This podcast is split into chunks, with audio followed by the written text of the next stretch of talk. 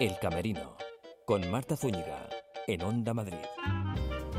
Hola, ¿qué tal están? Bienvenidos a El Camerino de Onda Madrid.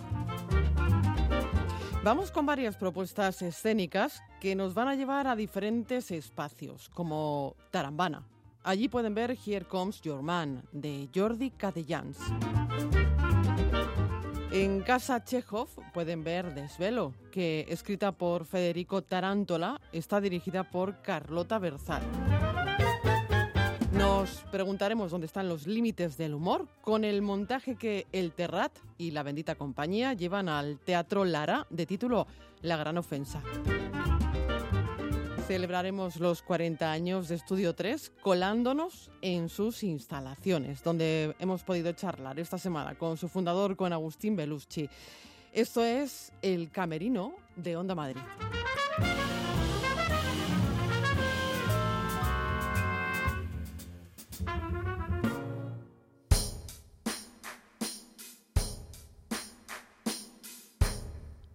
El actor Jordi Cadellans es autor y director de Here Comes Your Man. Montaje que trata sobre las secuelas físicas y psicológicas que en las personas deja el acoso escolar. Un tema de actualidad que nos lleva hasta la sala Tarambana y que nace a raíz de una necesidad, hablar de las personas que han sufrido acoso durante la infancia y la adolescencia, sobre todo por su condición sexual. Sergi Cervera y Marc Rivera son los protagonistas de esta obra que pueden ver, como digo, en Sala Tarambana los sábados a las 9 de la noche y los domingos a las ocho y media de la tarde, escrita y dirigida por Jordi Cadellans. Hola Jordi, bienvenido. Hola, buenas, buenas. Eh, gracias por tenerme aquí. Hombre, es un placer charlar contigo, sobre todo de este montaje, Here Comes Your Man. Eh, montaje del que eres autor y, director, que, trata, bueno, pues eh, sobre un tema de, actualidad, que es el acoso escolar, ¿verdad? Sí, el acoso escolar, concretamente el acoso escolar homofóbico. Y bueno, trata, es, em, es eh, una experiencia que tuve yo en primera persona y la he trasladado un poco a la ficción. Llevando al extremo muchas cosas, pero la base de lo que se habla en la función es eh, la he vivido en experiencia propia. Vaya, pues eh, eh, no mm, quería es entrar directamente, ¿verdad? Eso es entrar directamente, pero pero hombre digo yo que qué mejor que una e, es lástima que hayas sufrido en, primera persona, hayas tenido esa experiencia personal, pero que hayas tenido también la suerte de poderla trasladar al teatro, no sé si para canalizar lo que te pasó, ¿no? Sí, para hacer una, alguna una especie de terapia, ¿no? Para poderla, o sea, pasarla a través de la creación, ¿no? Eh, y, a través de la catarsis, ¿no? Creo que hay muchas corrientes psicológicas que dicen que hay una buena, un buen camino para, para, para curarse, ¿no? Para sanar esa, esa experiencia. Mm, y el teatro como denuncia también. Exactamente, es un poco unirlo todo, ¿no? Es eh, a nivel personal, yo me intento sanar viendo la historia desde fuera, encarnada en personajes distintos a mí, eh, recibiendo, siendo recibida la historia por, por, por, un público y al mismo tiempo ponemos, eh, ponemos en la mesa eh, este tema que parece que sigue estando vigente y muy actual, ah, desafortunadamente, que es el acoso escolar, ¿no? De todas las maneras, ¿no? No solo el homofóbico, sino el acoso escolar en, en, todas sus, sus, sus versiones, ¿no? También está el el, acoso escolar 2.0, eh, ¿no? que es el de las redes, el acoso de las redes, de, que, que, sucede entre compañeros de clase y toda la historia. ¿no?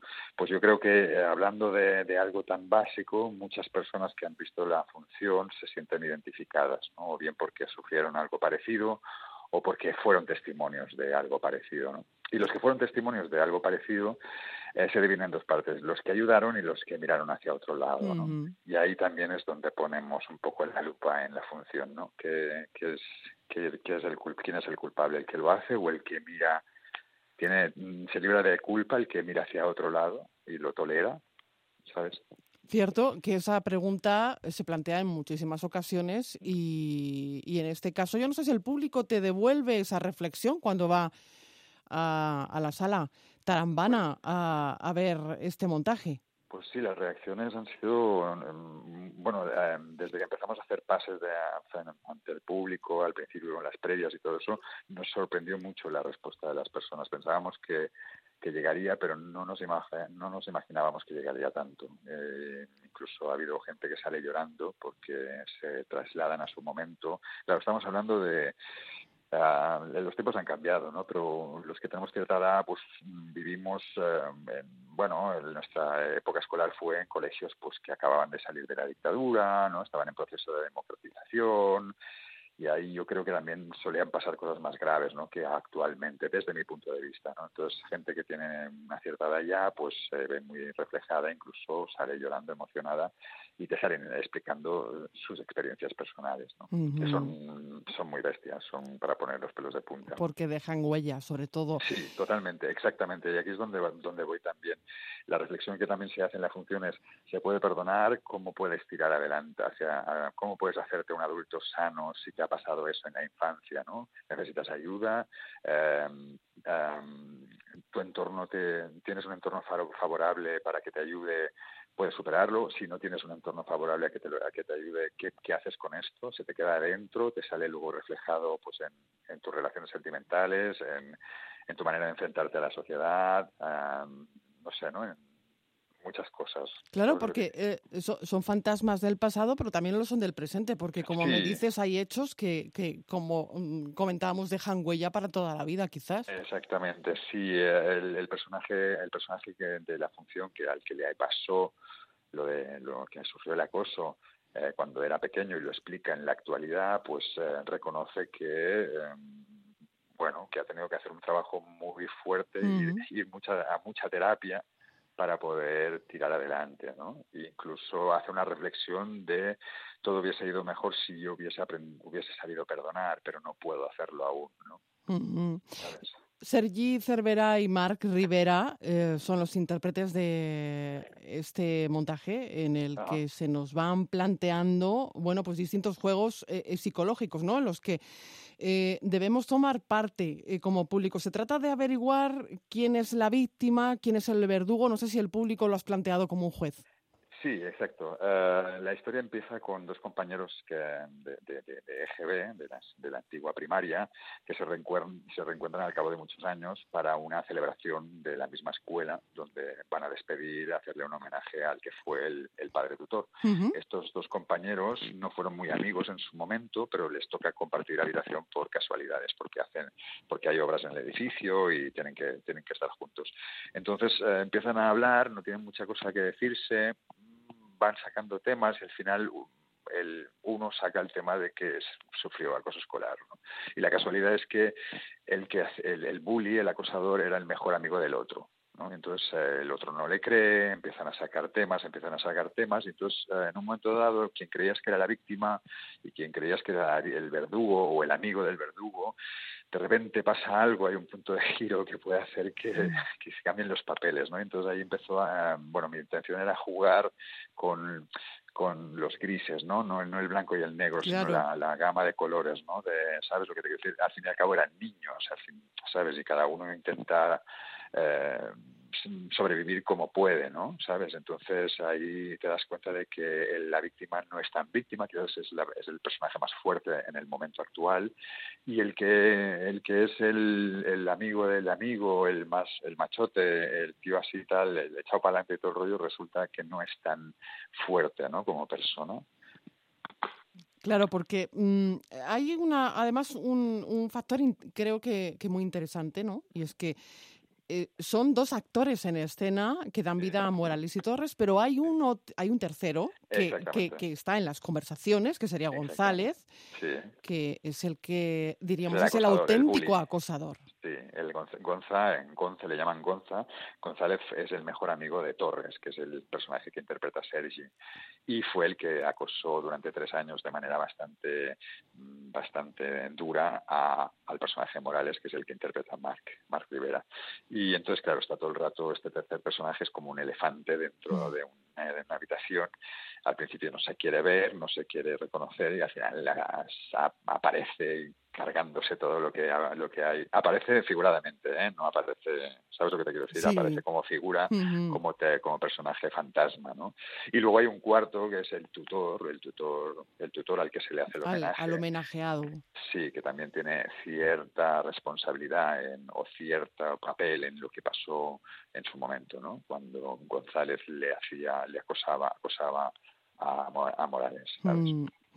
Insultos, discriminación, violencia durante años, eh, de eso y de, y de mucho más. Habla Here. Comes Your Man de, y de cómo perviven en la memoria esos momentos de la infancia o de la adolescencia que, bueno, que eh, Jordi deberían haber sido de otra manera. Sí, sí, sí. Y eso está patente hoy día.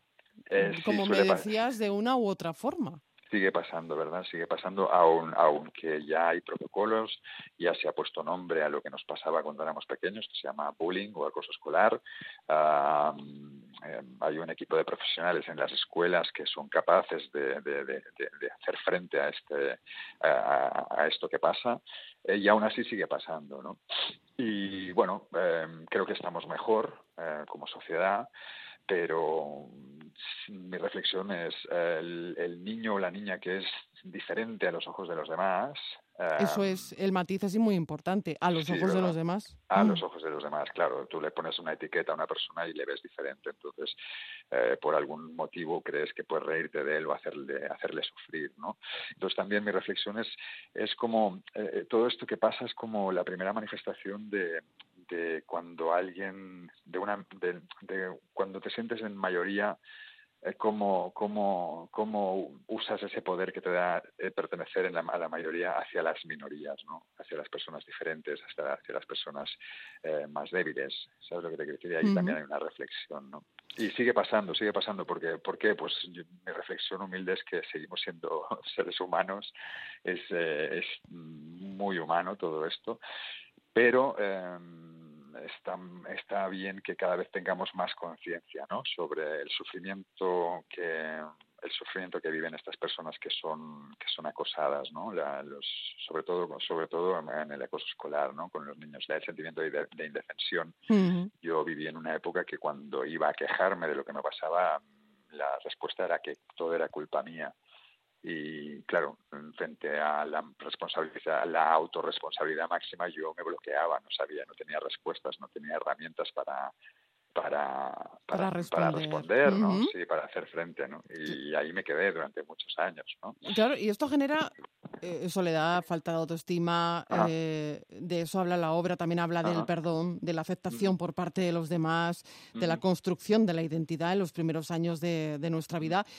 Hay un juego psicológico entre el débil y el fuerte, entre la víctima y el verdugo. ¿Los roles están claros desde el principio o quizá no?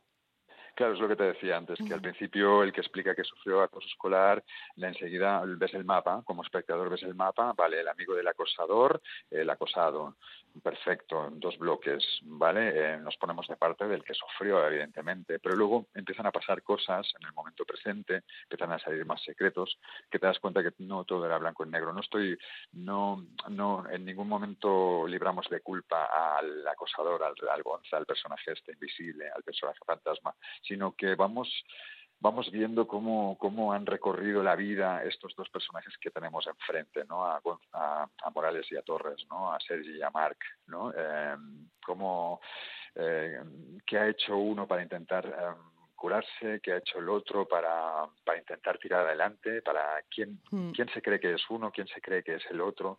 Hay, hay todos estos juegos, ¿sabes lo que te quiero decir? Al final es verdad que acabas sintiendo mucha compasión por los dos, pero de una manera, de una manera distinta a la que te creías inicialmente.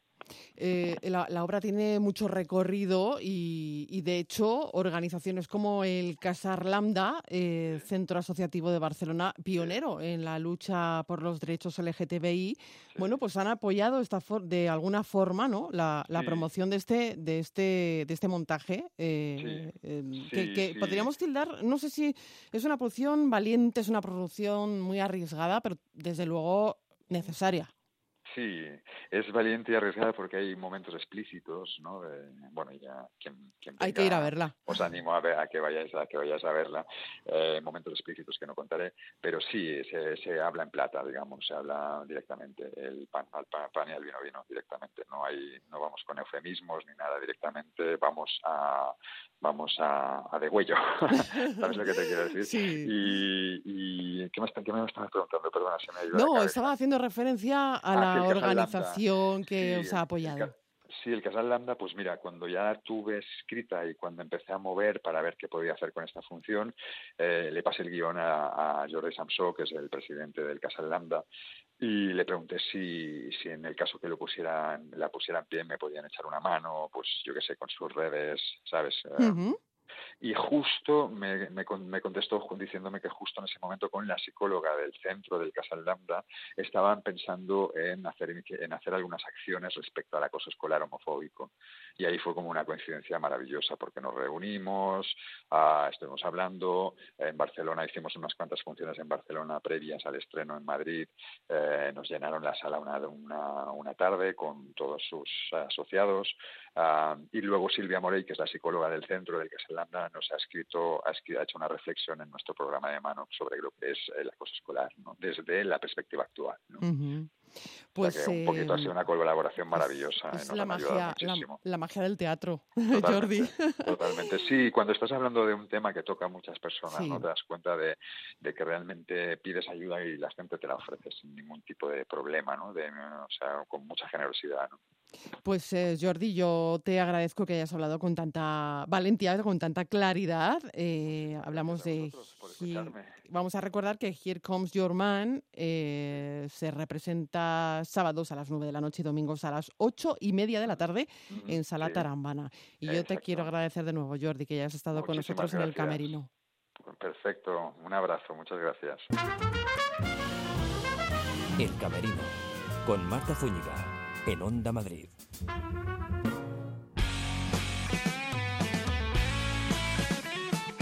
Los sábados y domingos, a partir de las 10 de la noche, Onda Pop.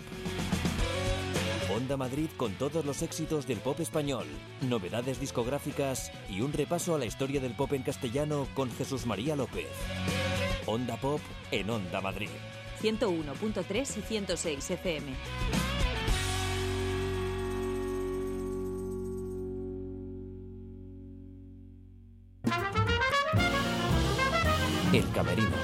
Con Marta Zúñiga, en Onda Madrid.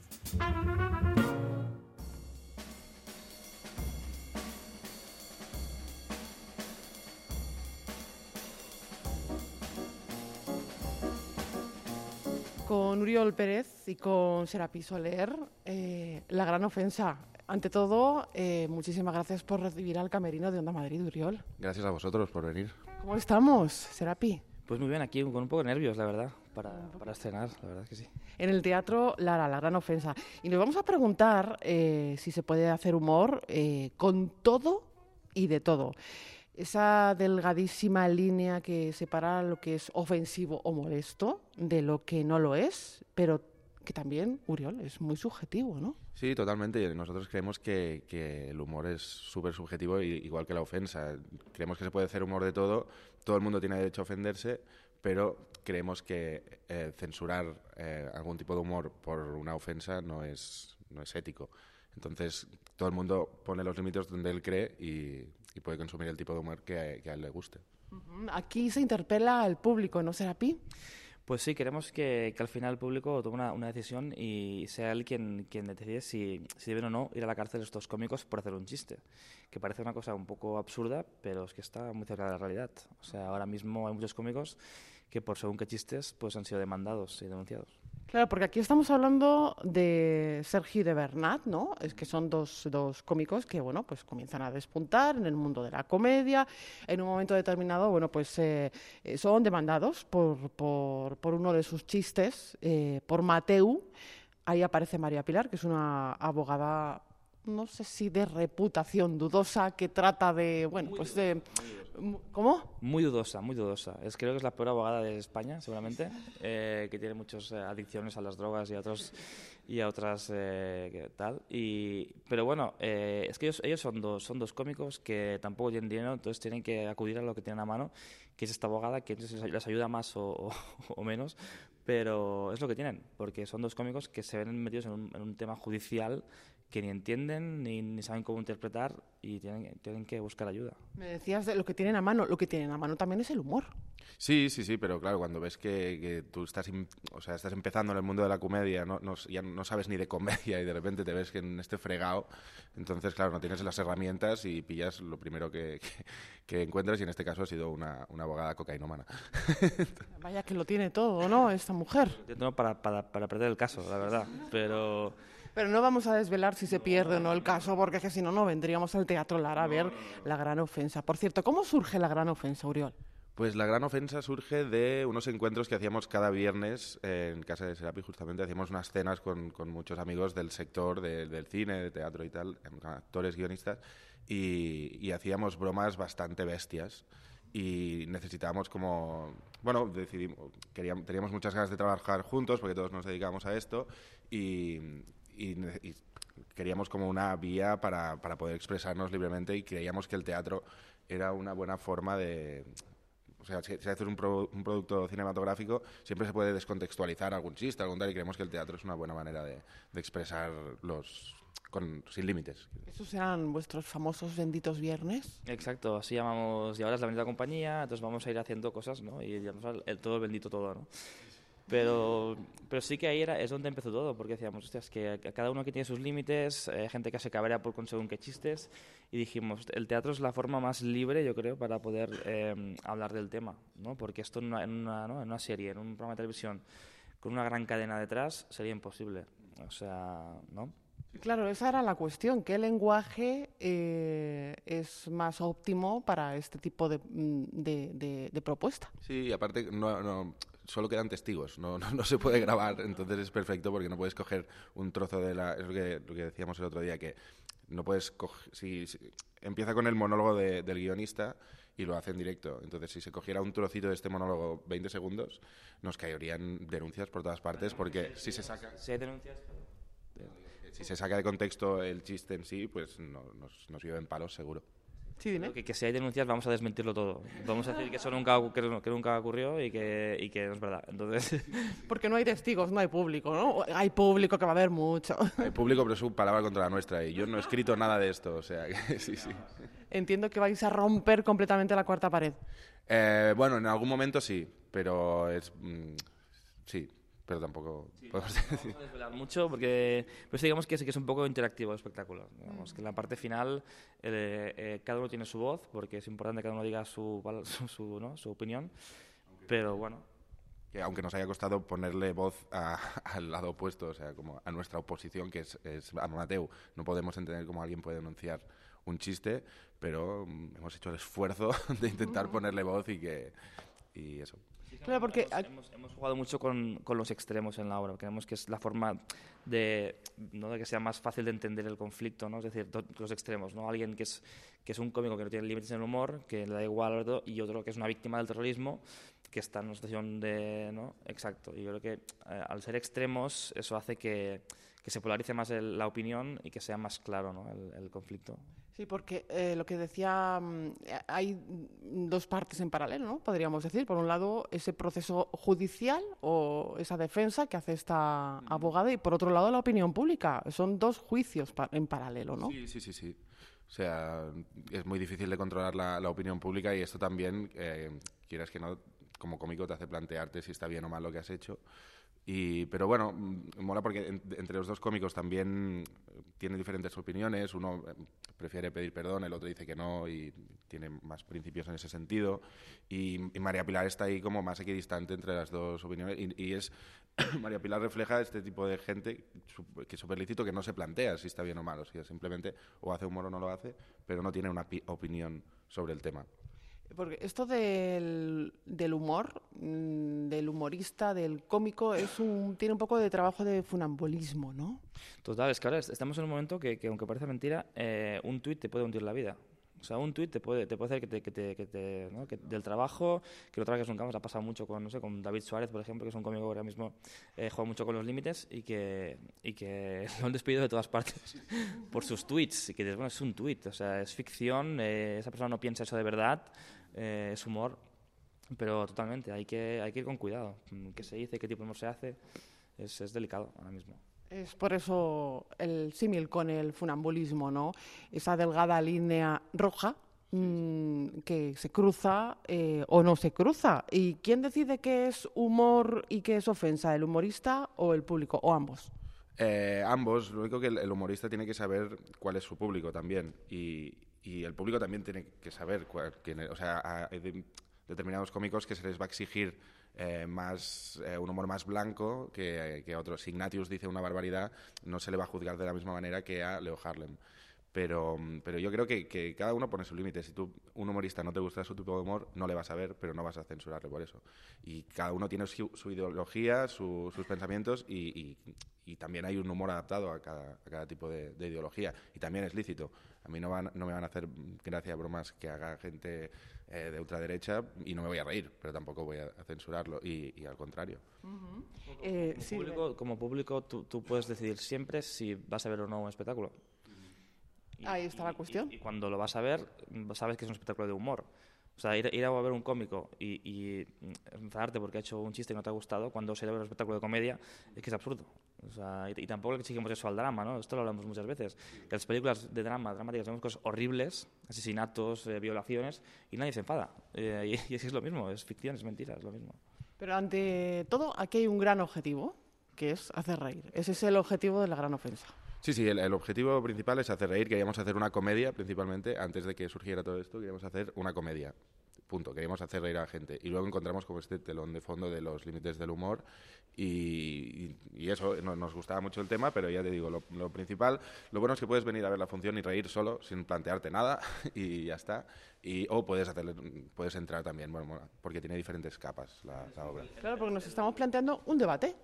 Exacto, pero que el, el, el debate de los límites del humor es un debate que a veces es un poco denso o un poco tal, y hemos como intentado acercar mmm, ese conflicto a, a, una, a, un lenguaje mucho más llano, mucho más eh, de comedia, y creo que está, está en el fondo y entonces, mm, lo, lo, también lo recibes, pero la idea es reírse, o sea, absolutamente esa es la idea principal y también es una eh, eso que dice que el lenguaje es bastante blanco no, no sé al principio sí que empieza un poco fuerte la obra con chistes bastante negros y bastante heavies pero para que también entrar al público en la función y no se, vaya, no se vayan a los 20 minutos está tratado desde un punto de vista bastante bastante blanco. Porque eso os ha pasado alguna vez que se ha levantado el público y se ha, y, y se ha ido no de momento no de momento no de momento esperemos que no uno con silla de ruedas que efectivamente no se levantó, pero, pero, pero tampoco se fue. Quiero decir que se quedó. Eh, y creo que, que, eso es bueno. O sea, incluso gente ¿no? que como, ¿no? como este chico que en de ruedas que mm, estaba súper a favor de, de, de, chistes sobre su, su, discapacidad y no sé, bueno. Eh, el primer, la primera vez que hicimos un bolo fue en Cangas, que, que fue un bolo muy guay. Y, y, hacemos chistes sobre todo, sobre el cáncer, sobre las discapacidades, sobre tal. Y vino una asociación de, de enfermos de cáncer de mama. Y están encantadísimos con, con, todos los chistes que hicimos y tal. También te puede tocar lo contrario, pero quiere decir que muchas veces es más la gente que pone voz a algún colectivo que no el propio colectivo que, que se sienta aludido por eso. La risa es terapéutica. ¿El proceso ha sido terapéutico también? Hombre, absolutamente. Nosotros, o sea, aparte somos un grupo que estamos muy unido de, de, de amigos y, y, bueno, es que estamos todo el día de cachondeo.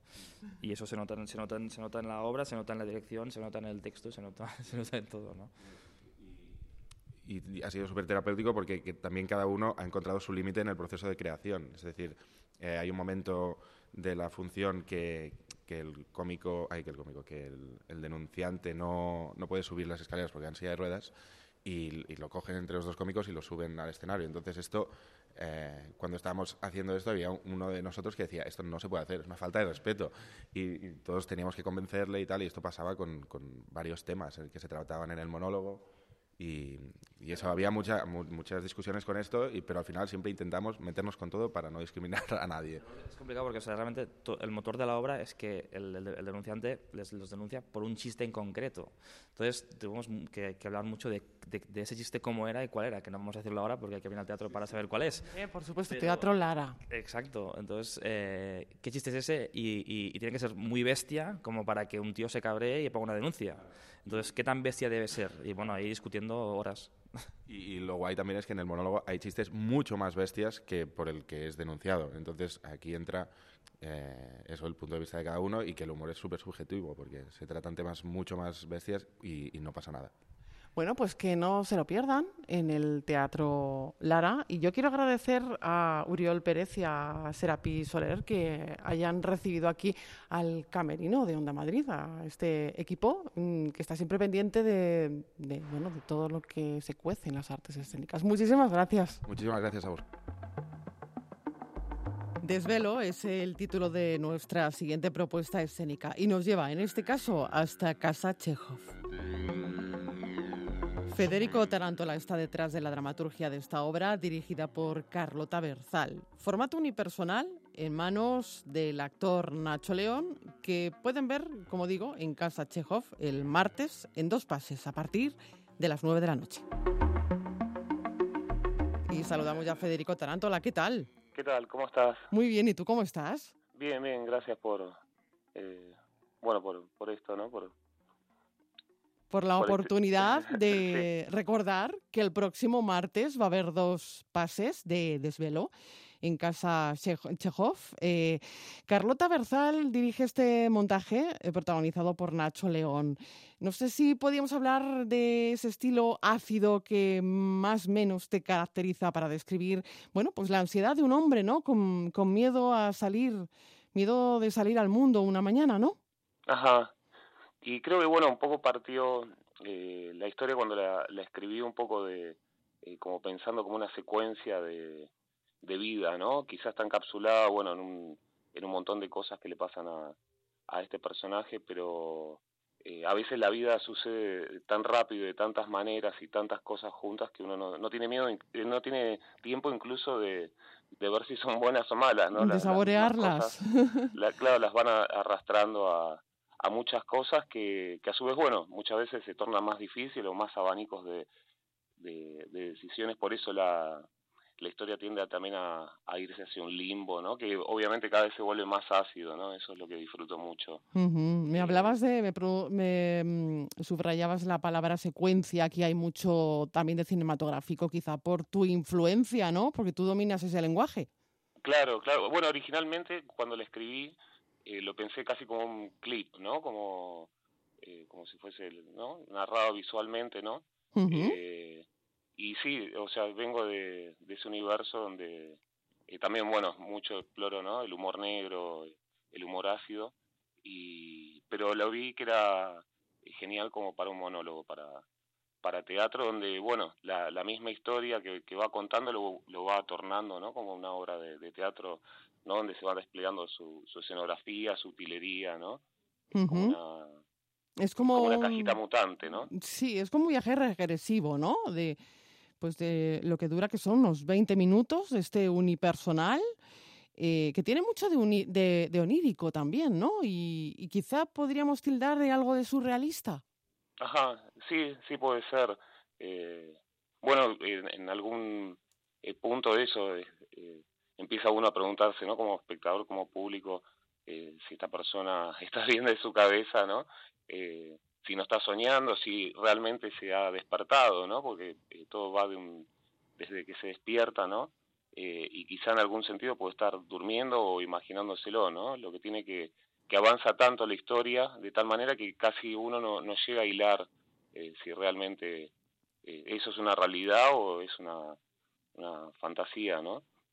Se interpela al público también, ¿verdad? En desvelo. Claro, claro, justamente por eso, ¿no? En ese punto de, que va tan rápido y suceden tantas cosas que, que, ahí es donde empieza a entrar en juego las dudas, ¿no? Del público. Eh, y el personaje también, ¿no? Justamente es de una manera, pero hay tantos aspectos y tantas cosas que, le suceden, de que también, eh, por más que siga siendo el mismo, es muy cambiante, muy mutante, ¿no? Claro, porque habla también sobre las decisiones que se toman en la vida, ¿no? Claro, claro. Y que muchas también lo arrastran, ¿no? Porque muchas lo van llevando a, a unos caminos que de alguna manera para mí, eh, los caminos que incluso él no elige, ¿no? Que le tocan, que también lo van descubriendo a él en algún sentido, ¿no? Podemos llegar a, a descubrir quién es o de, o de qué se trata, ¿no? Eh, por eso está esa dualidad también de que es un personaje tierno, eh, pero a su vez presenta una faceta oscura, que en algunos puntos también, bueno, nos empezamos a preguntar dentro de sonírico eh, si realmente le está pasando, ¿no? Eh, cosas como, bueno, va preso, es acusado injustamente por, por algo que, que no, no cometió que, o un error, ¿no? Eh, termina metiéndose en un montón de, de aventuras. no, no, sé si revelarlas. Eh, las aventuras, eh, no, no vamos a, a, revelarlas porque tenemos que ir a casa Chekhov eh, para disfrutar de, de Desvelo, que, que, bueno, nació, mm, se, se pudo ver ya, eh, pudimos verla en microteatro, eh, ahora, como digo, en casa Chekhov, el, el, el, próximo día 21, si no me equivoco. Eh, ¿Cómo ha ido evolucionando la, la obra? Eh, ¿Cómo? ¿En qué sentido? Desde que lo eh, mostrasteis en microteatro a, a Casa Chekhov. Ajá, y creo que, bueno, justamente, claro, la, la evolución ha sido el, el juego ese, ¿no? Cuando, cuando partió de la escritura yo lo veía muy audiovisual, incluso había hecho un video eh, performático eh, con otro actor que lo había interpretado también en, en Sevilla, con Jorge Luque, uh -huh. y y justamente eh, también lo que lo que presentaba la obra incluso Carlota también desde la desde la dirección no esta cosa de, de que se va eh, transformando. Y creo que bueno Nacho una de las cosas que también ha, ha evolucionado es de que le ha ido encontrando el el juego hizo de sumergirse en una vida completamente loca no porque eh, por un lado está toda la representación de la historia de los hechos eh, pero por otro lado también es como eh, como un poco también creo que ha ido soltándose más esa libertad de que, bueno, estamos entre un sueño, una realidad y una eh, autoconspiración de que este personaje se reconoce o no se descubre, ¿no? Uh -huh. y, y eso la, la ha hecho, eh, creo que cada vez más divertida, ¿no? Porque la obra tiene, eh, por eso hay muchas situaciones que son divertidas, pero tiene muchos puntos oscuros, ¿no?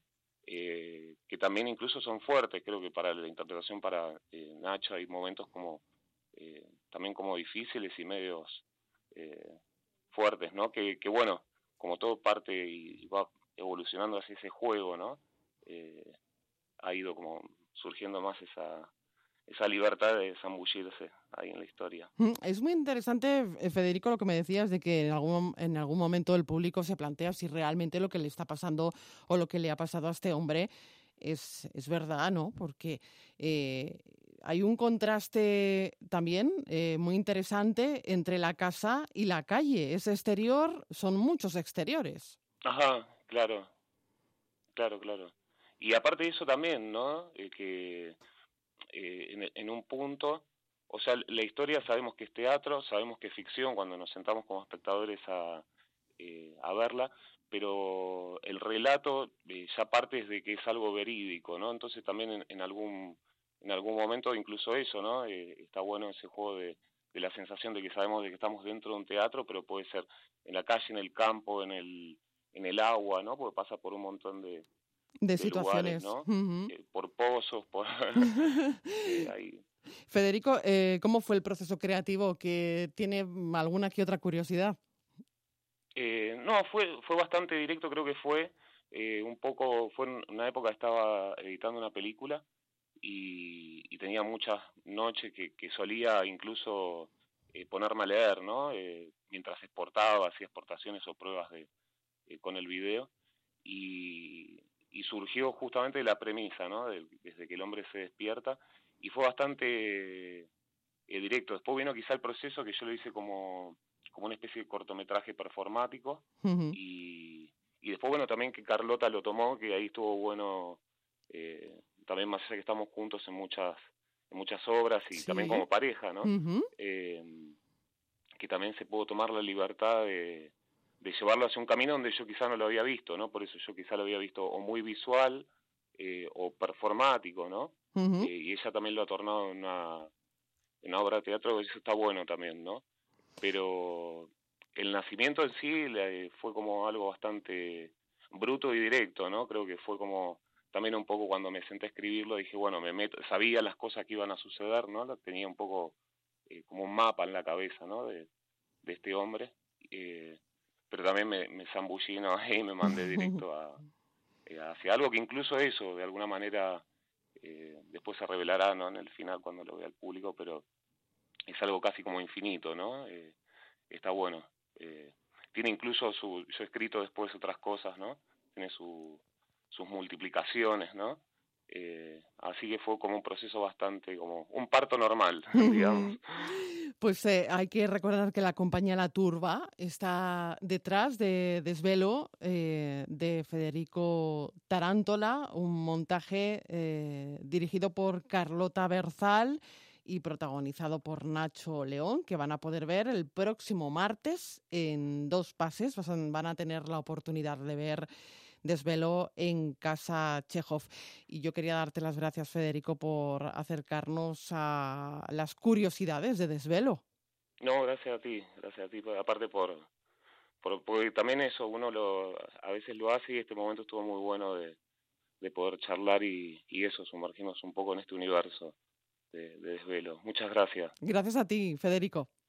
Nos vemos.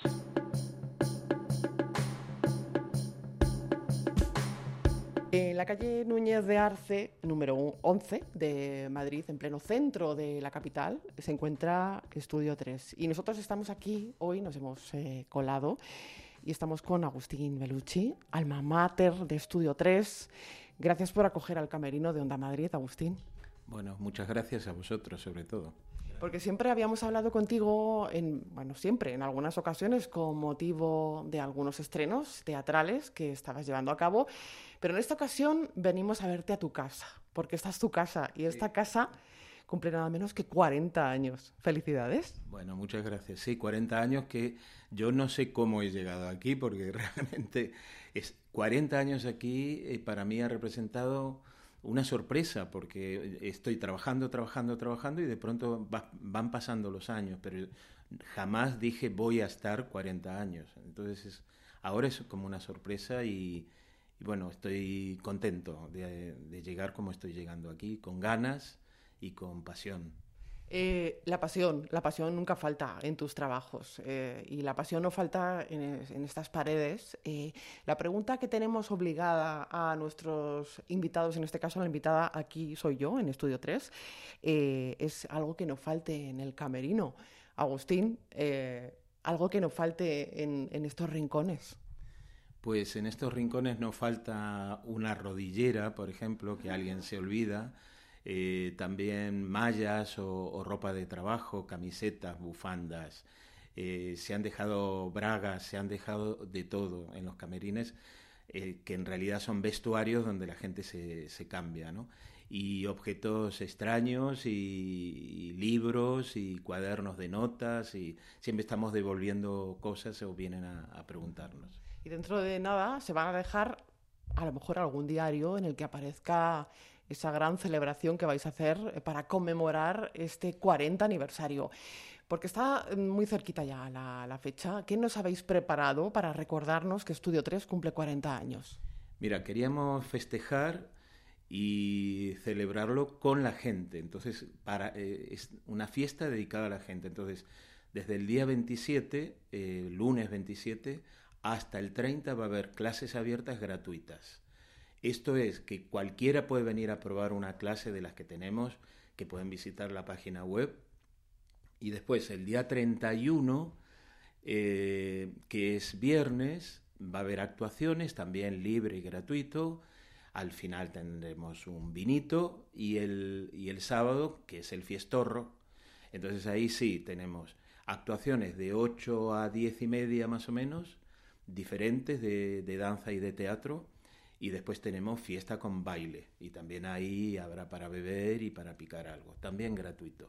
Bueno, pero lo importante es lo que vais a mostrar. Lo que vais a mostrar que mmm, entiendo que la selección es, es, difícil porque se ha hecho tanto, ha salido tanto, tanto arte de estas cuatro paredes. Sí, ahora estamos con el lío de que tenemos un montón de fotos históricas y demás y queremos hacer una exposición de fotos. Entonces va a haber 40 fotos emblemáticas que las vamos a exponer en un buen tamaño para que la gente la pueda disfrutar con un pie de foto que se entienda de cuándo era y cómo era, ¿no? Entonces tenemos desde cuando yo estuve trabajando con Antonio Banderas en La ciudad y los perros, a Pablo Messier cuando empezó aquí, que fue el primer lugar donde estuvo, y diferente gente que fue pasando por aquí. Entonces, eh, ayer me encontré con Ernesto Alterio, que también viene por aquí, y entonces hay gente reconocida y conocida que, que ha pasado y que tenemos ganas de que aparezcan. Pero después están unas caras anónimas o, sonrisas anónimas o momentos anónimos que también para mí son muy importantes y, van a estar.